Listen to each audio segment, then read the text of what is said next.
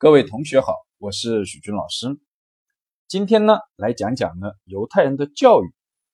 众所周知，犹太人很牛，只有呢一千多万，不到两千万的人口，占全世界人口的比重呢约在百分之零点三，但是呢，却拿到了全世界呢这个诺贝尔奖啊占的比例比重啊最高，超过百分之二十以上的一个诺贝尔奖都是由犹太人来获得。因此，他的一种教育的模式啊，非常值得我们中国的父母借鉴。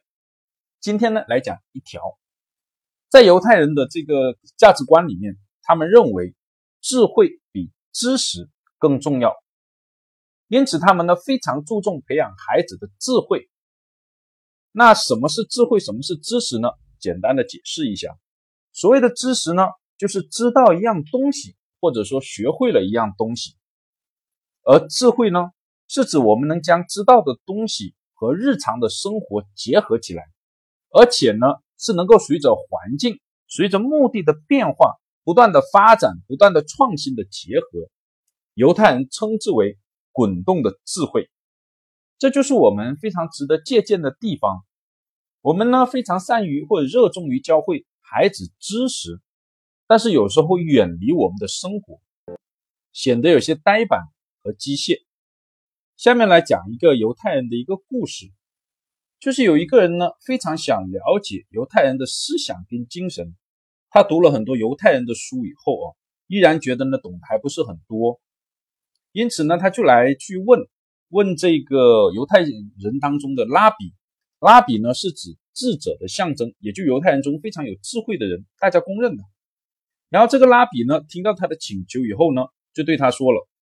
你虽然有研读呢塔木德的愿望，塔木德呢是犹太人当中非常有名的一本书，涵盖了犹太人的方方面面啊。他就说呢，你虽然有研读塔木德的愿望，但是你还没有打开塔木德的资格。这个人就不相信，凭什么我就没有资格？拉比就说了，那我就问你一个问题，看你能不能答得上来。问题是这样，有两个男孩一起扫烟囱。扫完以后呢，两个人从烟囱上爬下来，一个男孩满脸乌黑，另一个脸上呢却没有一点的煤灰。你认为哪一个男孩会去洗脸呢？这个人的回答是，当然是那个弄脏了脸的男孩去洗脸。这时候拉比就告诉他：“你看，就说你没有打开塔木德的资格，你还不信？那这个人当然就不服气了。”那你说说，为什么我说错了？这时候拉比是这样告诉他的：如果你有足够的智慧的话，就不会那样回答了。两个孩子都扫完烟囱以后，一个脸是黑的，一个脸是干净的。脸黑的那个男孩看到脸干净的男孩，就会觉得自己的脸也是干净的；而脸干净的那个男孩呢，看到脸上脏脏黑黑的那个男孩呢，就会认为自己的脸也是脏的、黑的。听到这里呢？来求教的这个人哦，才恍然大悟。